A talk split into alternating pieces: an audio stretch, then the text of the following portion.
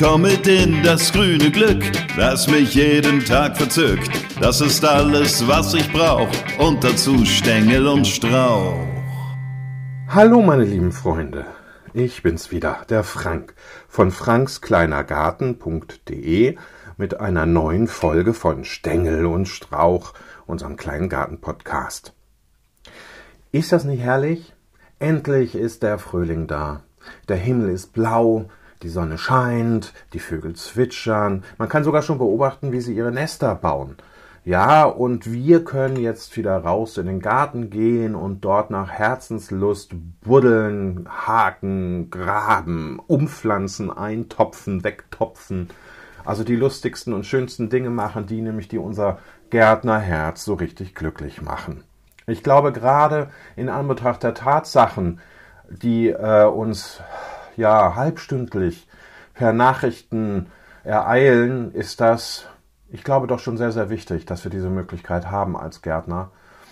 Ähm, weil mich belastet das zum Beispiel sehr, was da gerade in Osteuropa passiert. Ich finde diesen Krieg ganz, ganz fürchterlich, dass sowas überhaupt noch möglich ist. Ich muss sogar nach Worten suchen. Dass sowas sogar überhaupt, dass sowas überhaupt noch möglich ist, hätte ich nicht gedacht. Haben wir nicht alle geglaubt, dass diese Zeiten vorbei sind, dass ähm, das Böse nicht mehr im Osten lauert, dass wir durch Verträge, durch äh, politische Übereinkünfte uns alle so sehr aneinander gekettet und gebunden haben, dass wir uns nicht mehr die Köpfe einschlagen. Und dann kommt da so ein Irrer um die Ecke und überfällt einfach ein kleineres Land. Ja, und wenn man sich hör anhört oder liest, was dieser Außenminister da von sich gibt, und auch was dieser Staatspräsident, dieser russische da von sich gibt, äh, oder dieser Präsident, das ist alles irgendwie ganz erschreckend, finde ich. Das ist, und wenn, wenn ich gerade in Anbetracht dieser Situation meine eigene Ruhe wiederfinden möchte, dann gehe ich in den Garten. Entschuldigung, ich musste gerade ein bisschen aufstoßen. Dann gehe ich wieder in den Garten. Dann, ja, dann fange ich einfach mit der Gartenarbeit an. Weil das lenkt mich einfach ab und das nimmt mir eben auch diese, diese Last von der Seele, das schenkt mir wieder Zuversicht. Äh, das lässt meine Glückshormone ein wenig purzeln. Das kenne ich ja alles schon. Das hatte ich ja damals auch bei meinem Burnout. Da hat mir ja der Garten dann auch geholfen, da wieder herauszufinden, wieder neue Kräfte zu sammeln, dem Leben wieder Freude abzugewinnen. Es ist nicht mehr ganz so schlimm, aber doch, auch wenn ich jetzt in den Garten gehe, dann hilft er mir, das eben zu vergessen. Und so bin ich jetzt gerade in diesen Tagen ganz, ganz fleißig bei mir im Garten am Gang. Heute wurden zum Beispiel drei riesengroße Buchsbaumkugeln geliefert, die ich jetzt in den nächsten Tagen einpflanzen möchte. Die habe ich noch gerade bei meinem äh, Buchsbaum-Gartenbauer, nennt man die so? Gartencenter ist es ja nicht. Also es ist ein Bauer bei mir in der Nachbarschaft, der unter anderem Buchsbäume anbaut. Die haben die Produktion mehr oder weniger eingestellt und verkaufen jetzt die Restbestände für wenig Geld. Und ähm, ja, weil sich das einfach nicht mehr lohnt, äh, Buchsbäume herzustellen. Die, die, Nachfrage ist einfach zu gering mittlerweile, wegen dem Zünsler, wegen dem Buchsbaumpilz. Ja, nur mich hat der Zünsler noch nicht ereilt. Ich bin bisher verschont geblieben. Klopf auf Holz. Klopf, klopf, klopf. Und der, der, der Buchsbaumpilz, naja, da, da fange ich halt mit Algenkalk an und mit meinen effektiven Mikroorganismen, die ich immer übers Gießwasser hier im Garten verteile. Das tut denen eigentlich ganz gut und dann sind die so widerständig, widerstandsstark. Ja, die leisten einen Widerstand und ähm, überleben. Deswegen habe ich einfach nochmal drei große Buchsbaumkugeln gekauft, nämlich für ein neues Beet, das ich anlegen möchte. Da brauche ich das, die Dinger quasi dann so als, als optischen Blickfang, ne, der optischer Blickfang, was sind das für eine Formulierung? Also als Begrenzung, als damit man kleinere Räume auch in diesem größeren Beet doch schaffen kann, dafür brauche ich die. Und die kommen jetzt dann demnächst ähm, in den Boden. Die werden dann eingepflanzt von mir. Uh, das wird richtig viel Arbeit. Da muss ich richtig große Löcher buddeln. Aber gut, das kriegen wir auch noch hin, ne? Sind ja nicht aus Zucker. So, der, im März, im März geht's ja dann wieder so richtig los mit der ähm, Gartenarbeit. Aber auch da gibt es quasi so Grundlagen, die dann einfach geschaffen werden müssen. Weil sonst funktioniert das mit der Gartenarbeit nicht. Weil die macht dann nicht äh, glücklich, wenn man nicht gründlich am Anfang ist, und, äh, sondern sie ärgert einen dann nur. Und deswegen fange ich immer damit an, dass ich meinen Geräteschuppen ausräume und durchputze. Ja, da wird gefegt, da wird gesaugt, da wird gewischt. Wenn dann alles raus ist, ne, die Fenster, die Regale, der Boden, das wird alles sauber gemacht. Und wenn dann das Zeug draußen alles im Garten steht, also vor dem Geräteschuppen, dann gucke ich mir das erstmal ganz genau an. Also kann ich die Erde, die ich da gelagert habe, kann ich die noch benutzen dieses Jahr? Die Pflanzerde. Oder was ist mit dem Dünger? Ist der noch gut? Der Rasendünger zum Beispiel. Ähm, oder was ist mit ähm, Pflanzenschutzmitteln, die man dann ja doch hin und wieder auch einfach mal benutzt? Stichwort Buchsbaum und Zünsler. Ja, ist das noch gut? Kann ich das noch benutzen? Kann ich den Schneckenkorn nochmal verwenden? Äh, was ist mit dem äh, ja, Buchsbaumdünger? Ist das, ist die Pack, äh, Verpackung aufgequollen? Geht das alles noch oder geht das nicht mehr? Kann das weg? Ja, das gucke ich mir halt alles ganz genau an und wenn das weg kann, dann kommt das entweder in den Hausmüll oder eben Pflanzenschutzmittel kommen ja eher zur Sondermülldeponie. Dann wandert das ganze Zeug eben dahin. Genauso mit den Geräten. Ich habe ja dann auch die ganzen Geräte rausgeräumt. Die werden dann natürlich auch sauber gemacht und von mir eingängig überprüft, ob ich die so noch benutzen kann. Also, beim Rasenmäher ist es zum Beispiel so, da muss dann geguckt werden, ist die äh, Klinge noch scharf genug? Ja, nachdem ich das unten alles sauber gemacht habe, ne, gucke ich dann, ist das noch scharf genug? Wenn es nicht mehr scharf ist, dann äh, schärfe ich eben nach. Ich kann das selber machen. Falls du das nicht kannst und nicht weißt, wie du mit deinem ähm, Rasenmäher umgehen musst oder solltest, äh, worauf du beim Ölwechsel zum Beispiel achten solltest oder wie das eben mit der Klinge geht, dann würde ich dir vorschlagen, den jetzt noch ganz schnell zum Fachhändler zu bringen äh, und äh, den das machen zu lassen. Weil der macht das innerhalb von zwei, drei Stunden, dann ist dein Gerät wieder fit. Wichtig ist aber, dass du das jetzt noch ganz fix machst, weil wir sind ja nicht die Einzigen, die jetzt mit der Gartenarbeit anfangen. Das wollen ja andere auch und die bringen ihren Rasenmäher da eben auch noch hin. Und je mehr Rasenmäher da eben rumstehen beim Fachhändler, desto länger dauert das, desto später kommst du dran. Ne? So, also fix, fix, fix. Ja, aber es ist ja nicht nur der Rasenmäher. Es ist ja auch zum Beispiel die, die Rosenschere. Ne? Ist die noch scharf genug ähm, oder nicht? Wenn sie es nicht ist, reicht manchmal ja schon, dass man die, reicht es ja manchmal schon, dass man die Klinge auswechselt oder auch die Feder. Man muss das Ding ja nicht immer gleich wegschmeißen. Also wenn du eine hochwertige Rosenschere hast, sollte das eigentlich gehen. Das gleiche gilt auch für die Baumschere, für die Astschere, für die Heckenschere. Ne? Einfach immer mal gucken, funktioniert das noch oder funktioniert das nicht? Ist das noch scharf genug oder nicht? Wenn nicht, dann wird nachgeschärft oder ausgewechselt. Auf alle Fälle wird immer geputzt und geölt. Erst geputzt, dann geölt. Ne? Das gleiche gilt eben auch für Grabegabel, Spaten, Schaufel und Hake. Da musst du halt gucken, sind die Holzstäbe noch in Ordnung, also die Stiele, sind die locker, müssen die wieder festgemacht werden, sind die vielleicht angeknackst, müssen die ausgetauscht werden. Kann man ja auch. Es gibt ja gerade für den Spaten kann man ja so einzelne Holzstiele dann eben im Gartencenter kaufen. Man muss ja nicht immer gleich ein komplett neuer sein. Dann solltest du das austauschen. Also putzen, austauschen, ölen und loslegen. Ne? Damit wieder alles eingeräumt und dann kannst du munter, putzig im Garten eben wirklich loslegen. Das sollte eigentlich dann kein Problem sein. Ja, aber da geht schon allein bei dieser Arbeit, geht schon mit dem Ausräumen, Putzen, wieder einräumen, geht schon Nachmittag drauf. Also du soll, oder vielleicht sogar einen Tag manchmal. Du solltest dir da schon echt Zeit nehmen und das in Ruhe machen. Du kannst ja zwischendurch auch eine Pause machen. So wie ich zum Beispiel. Und dann trinkst du eine Tasse Ostfriesentee in der Sonne, ja, lässt dir die Sonnenstrahlen das Gesicht wärmen und äh, genießt das einfach. Ne? Ist ja keine Arbeit, ist ja ein Spaß, den wir uns da machen. So. Und wenn wir damit angefangen haben, äh, beziehungsweise nee, wenn wir damit fertig sind, so ist das. Ja, wenn ich damit fertig bin, dann geht's in die Beete. Ne? Also dann, dann gucke ich schon mal, wie sieht's denn da aus, was kann da getan werden. Und das, was ich eigentlich jedes Jahr mache, ist, dass ich, äh, nachdem sich auch der hartnäckigste, hartnäckigste Frost verabschiedet hat, dass ich den Boden also ein wenig auflockere, lüfte quasi. Es gibt ja noch Gärtner, die graben um. Ne? Ihren, ihren Gemüseacker zum Beispiel. Die graben den einfach um. Das tue ich nicht, weil mh, hm, ihr müsst wissen, in jeder Erdschicht leben ganz bestimmte Organismen. Kleine Lebewesen. Und die haben sich da so ihre eigene Welt aufgebaut und haben, sind da einfach zu Hause. Und wenn wir jetzt mit dem Spaten kommen, dann machen wir deren Zuhause einfach kaputt, wenn wir dann so umbuddeln, umgraben. Ja, und das ist auch nicht gut für den Boden, weil diese, diese Organismen sind ja gerade dazu da oder sorgen ja gerade dafür, dass unsere Pflanzen dort so gut äh, gedeihen.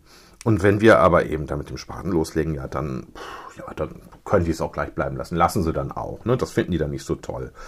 Also, ähm, warum, warum, also wird nicht mehr umgebuddelt in meinem Garten, sondern ich komme mit der Grabegabel, die steche ich dann in den Boden, dann wird ein bisschen hin und her geruckelt, dann ziehe ich die wieder raus. Das hat den Vorteil, der Boden ist gelockert und er ist dann auch gelüftet, was ja auch toll ist.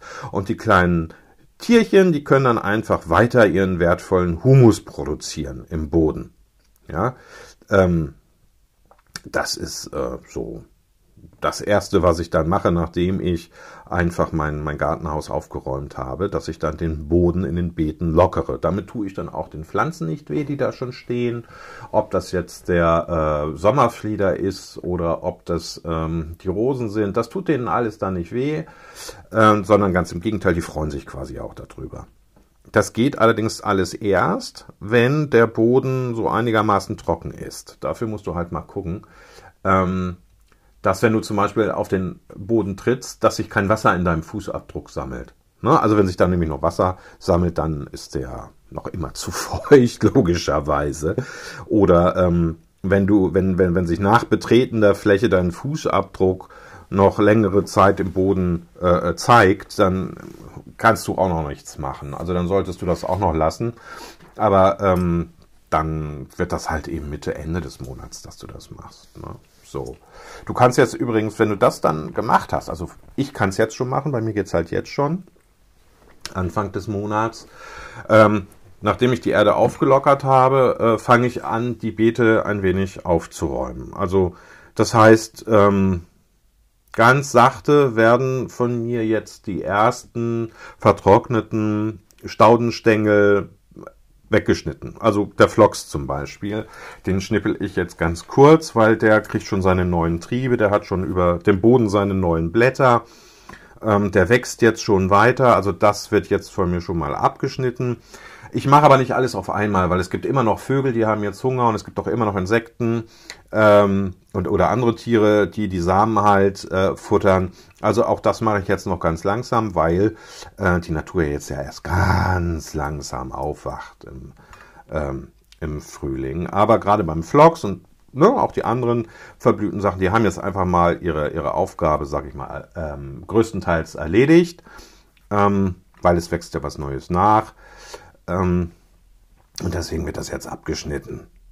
Ja, es kann auch sein, dass der Frost zum Beispiel deine Stauden auch ein bisschen, ein bisschen rausgedrückt hat, rausgequetscht hat aus dem Boden.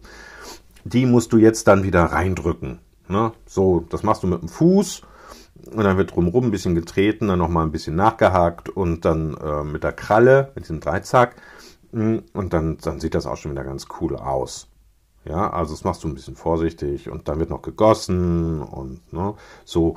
Langsam kann man auch mal überlegen, ob man ähm, den Winterschutz nicht äh, aus den Beeten entfernt. Ne? Also ja, zum Beispiel die Hortensien, die an der Hauswand wachsen. Ich glaube, die kann man jetzt einfach mal so langsam dann auch vom, vom Reisig befreien. Ne? weil es wird ja immer wärmer und die Sonne speichert sich ja auch in den Ziegeln oder in den Hauswänden. Das wird dann ja abgegeben, also richtig kalt wird es denen nicht mehr. Aber trotzdem wäre ich da noch ein bisschen vorsichtig. Ich würde das jetzt nicht alles wegtun und ich wäre da jetzt auch nicht so, so eilig mit, weil ne, der April kommt ja noch und der macht ja immer bekanntlich, was er will. Und die Eisheiligen, die sind ja immer erst im Mai. Ne? So, vorher würde ich auch zum Beispiel die Pflanzen nicht aus dem Gewächshaus rausholen und auf die Terrasse stellen. Das würde ich alles erst nach, die würde ich erst nach den, nach den Eisheiligen rausholen. Aber den Winterschutz in den Beeten, ich glaube, den können wir jetzt so langsam nach und nach einfach entfernen. Aber gerade bei den Hortensien musst du, musst du aufpassen, dass du die Knospen dabei nicht verletzt. Ne? Also nicht einfach nur raufruckeln, rausreißen, sondern eher schon vorsichtig rausnehmen. Ja. Ähm, Jetzt im März sind die Beete ja noch am Werden, also sie sind nicht so voll. Und da siehst du ja ganz klar, dass es Stauden gibt in deinen Beeten. Die sind da schon ein paar Jährchen drin. So zwei, drei, vier Jährchen, die sind jetzt groß geworden. Die blühen vielleicht auch nicht mehr so oder haben im letzten Sommer vielleicht nicht mehr so geblüht. Die solltest du jetzt ausbuddeln und teilen. Das ist eine total einfache Sache, geht auch ganz fix und macht eigentlich ziemlich viel Spaß. Hm. Du buddelst die also aus, also erstmal schneidest du das Verblühte ab, ne? wie beim Phlox, ich habe es ja gerade erzählt. Dann buddelst du die aus und dann äh, gibt es zwei Möglichkeiten, die zu teilen. Entweder du machst das mit einem scharfen Messer, ähm, je nach Größe dieses, ähm, dieses Brockens ähm, können das ähm, ein oder zwei oder drei Teile werden, vielleicht sogar vier. Du kannst das aber auch mit einem scharfen Spaten machen. Dafür legst du das, den Brocken eben auf den Rasen und dann geht das, zack, geht, da, geht der äh, Spaten dann runter und teilt das. Ne? Zweimal, einmal längs, einmal quer und dann hast du vier Stücke. Dann buddelst du die neuen Pflanzlöcher.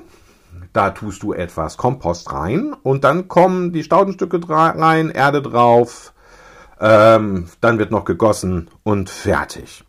Ja, in, jetzt im März werden aber nur, Achtung, die Sommer- und die Herbstblüher geteilt. Ja?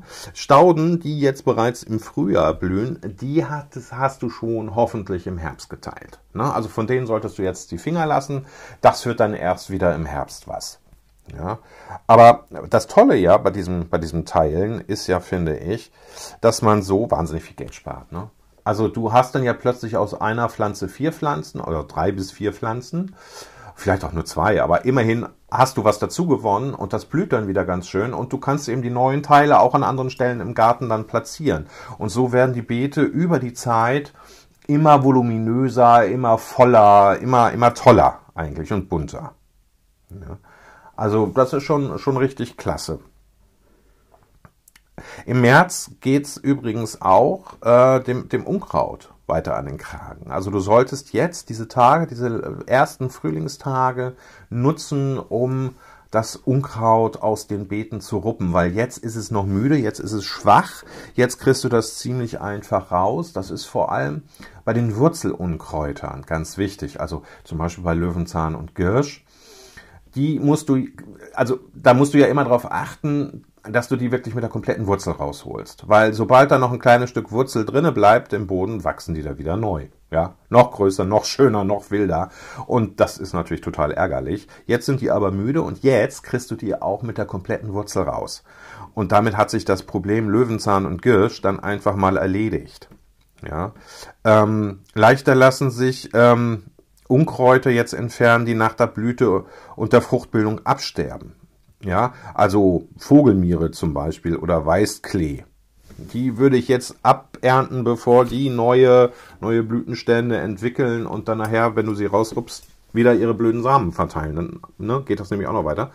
Also einfach jetzt mal das Beet auch mit der Hacke ein wenig bearbeiten und diese Dinger da rausholen, dieses Unkraut. Ähm, der Vorteil, wenn du jetzt, sage ich mal, dieses, dieses ähm, äh, Samenunkraut da mit der Hacke rausholst, hat, der Vorteil ist natürlich, natürlich auch klar auf der Hand. Auch so wird der Boden ein, belüftet und aufgelockert, ne? die obere Schicht. Also du schlägst also da zwei Fliegen mit einer Klappe. Ja. Ähm, was du jetzt auch noch machen könntest im März, weil noch blühen sie ja nicht wirklich, die Narzissen, die Glockenblumen und die ähm, Ach, die Osterglocken, nicht die Glockenblumen. Die Osterglocken und die Tulpen, die können jetzt noch ein wenig Dünger vertragen. Eine Portion Futter, würde ich mal sagen.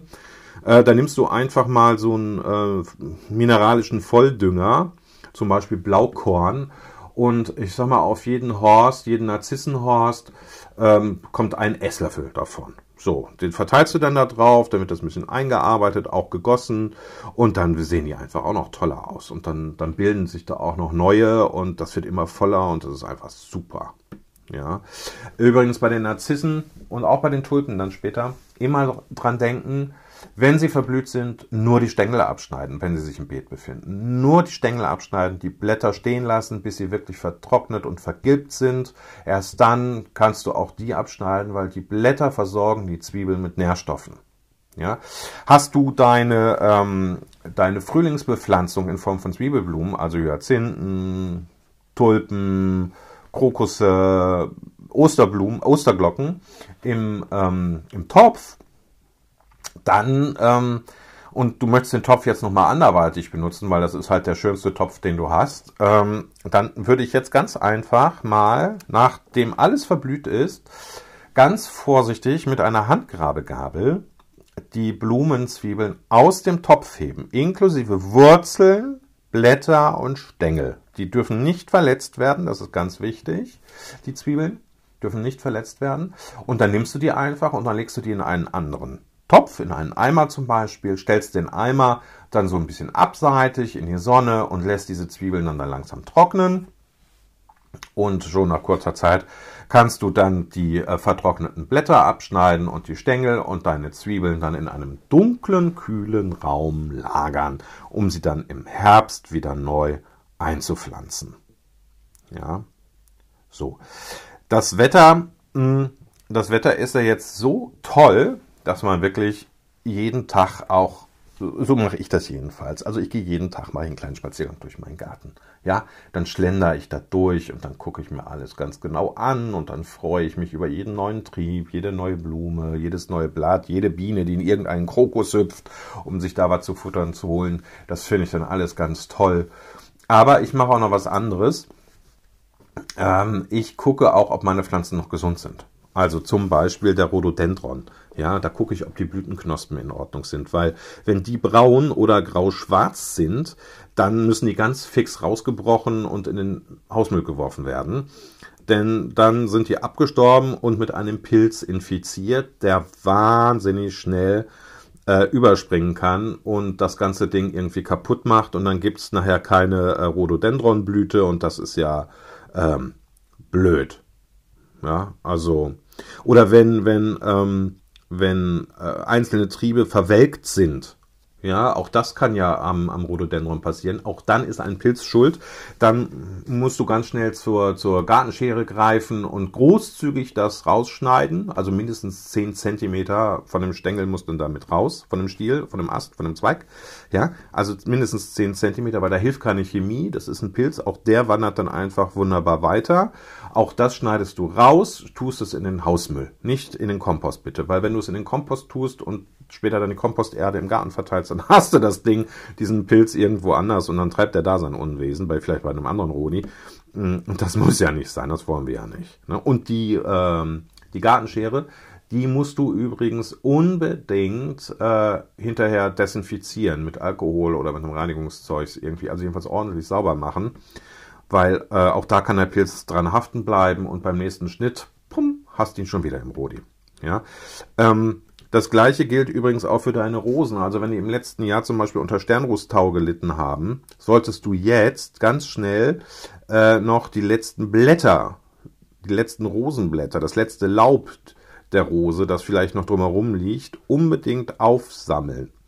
Ähm, denn der Pilz, der haftet in diesem Laub und äh, der wird auch ein Jahr später, auch wenn das Laub schon irgendwie ziemlich vertrocknet aussieht, wieder übertragen.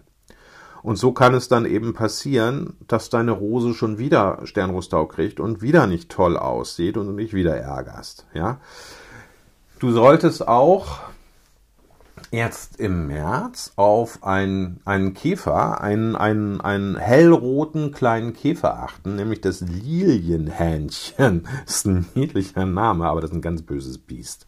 Ja, das Lilienhähnchen, das frisst nämlich deine Lilien an und deine Schachbrettblumen und deine Ruhmeskrone. Ja, den solltest du unbedingt einsammeln, bevor er seine Eier abgelegt hat unbedingt abends immer so gucken. Ne? So, wenn du so um vier oder fünf normal durch den Garten gehst, dann ist es ja noch hell genug.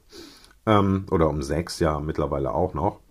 Ähm, und in den nächsten Wochen schaust du dann bitte auch nochmal dir die Blattunterseiten an deiner Pflanzen, also der Lilien, ähm, der Schachbrettblumen und der Ruhmeskrone, weil da können sich nämlich Larven gesammelt haben. Dann doch noch, obwohl du vielleicht schon fleißig das Lilienhähnchen eingesammelt hast, können sich da immer noch äh, Larven, Eier, man sieht ja nicht immer alles. Ne? Man kann ja auch mal was übersehen und dann sind die da einfach und dann fangen die da an rumzuknabbern und dann war wieder alles irgendwie blöd.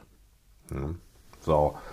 Und worauf ich mich übrigens am meisten freue im, ähm, im März, das ist der Rosenschnitt. Oh, da freue ich mich immer drauf. Das wird immer, also das finde ich immer ganz großartig, weil dann blüht ja die Forsythie. Die Forsythie, die blühende, ist ja quasi so das Startsignal für den Rosenschnitt.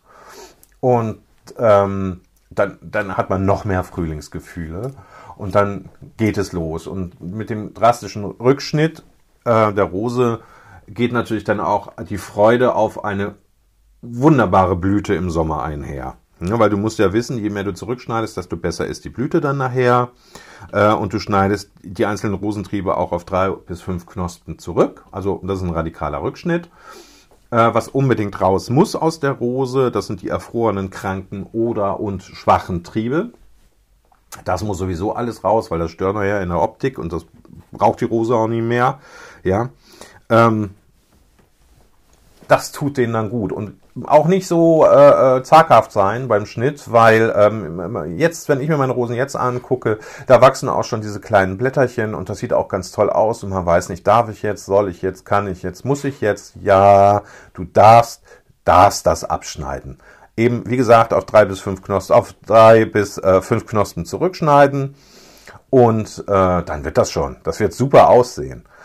Ähm, ich habe ja mit meinen Rosen anfänglich äh, ziemliches Pech gehabt, weil der Boden hier im Garten ziemlich sauer ist. Das ist so ein Waldboden, der ist, der ist nicht so doll. Das ist eigentlich ein ziemlich blöder Boden. Und da wollten die nicht wachsen. Die haben zwar im ersten Jahr haben die ganz toll geblüht, aber dann hörte das auf. Ja, und ich habe mich immer gefragt, was ist denn da? Und die wurden auch krank und ach, es war alles ganz fürchterlich mit meinen Rosen. Ich dachte, Mensch, irgendwie ist ja dann doch die zickigste Pflanze überhaupt und ist sie aber gar nicht. Die Rose ist gar nicht zickig. Der Boden war das Problem. Und ich habe dann ähm, angefangen, meine Beete mit effektiven Mikroorganismen zu versorgen. Musste mal googeln. Gibt es auch bei, bei einem großen Online-Händler dieses Zeug. Effektive Mikroorganismen, das sind zum Beispiel Milchsäurebakterien, das ist sowas Flüssiges. Davon gibt es dann ähm, drei Verschlusskappen auf 15 Liter Gießwasser und das wird dann im Beet verteilt. Das mache ich äh, im Abstand von vier Wochen. Anfänglich sogar nur im Abstand von einer Woche, also wöchentlich. Dann zum Sommer hin wären es dann vier Wochen.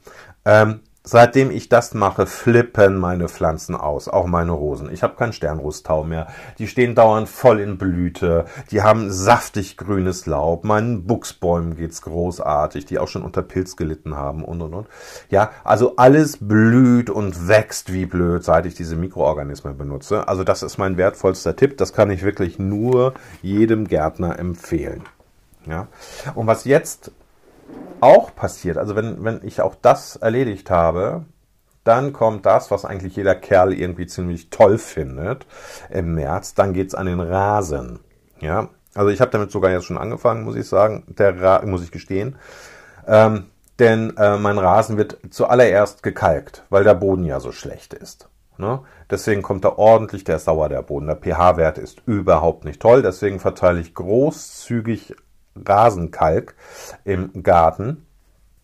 Das streue ich richtig kräftig aus und hoffe mal, dass das dann vom Regen eingewaschen wird. Naja, und wenn es nicht regnet, dann mache ich einen Rasensprenger an, schon im März. Ne? So, damit der Rasen, der Boden bewässert wird und sich das einspült. Wenn das dann passiert ist, also so nach zwei Wochen, fange ich dann an, den Rasen zu düngen. Ja, das lasse ich dann nochmal so vier Wochen vier bis sechs Wochen lasse ich den Rasen dann da gedüngt vor sich hin wachsen und dann wird er das erste Mal gemäht. Und wenn er dann gemäht ist, dann vertikutiere ich ihn, den Rasen. Ähm, ja, und damit hole ich dann nämlich das ganze abgestorbene, graue, blöde Zeugs da raus und auch das Moos hole ich auch damit raus. Hm, allerdings musst du beim Vertikutieren immer darauf achten, dass die äh, Zacken des äh, Rasenlüfters nicht tiefer als drei bis fünf Millimeter in den Boden gehen, weil wenn das tiefer reingeht, verletzt du die Rasenwurzeln und dann leidet, leidet dein Rasen eigentlich nur und das äh, wollen wir ja nicht. Ne? Das, das, soll er ja nicht.